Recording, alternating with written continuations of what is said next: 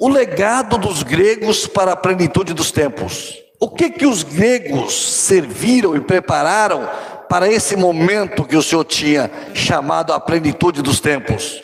Então, a língua grega é a língua usada no Novo Testamento. A língua usada no Novo Testamento é a língua grega. Outra coisa também, a cultura grega influenciou de forma importante também todo aquele momento do, da plenitude dos tempos que antecedia ali a presença, o nascimento do Senhor Jesus. A filosofia grega, a retórica, o conceito de logos, da palavra, né? a unificação da cultura no mundo, porque Alexandre a cultura é diferente dos persas. Alexandre fazia o seguinte: ele chegava no lugar e ele estabelecia a sua cultura.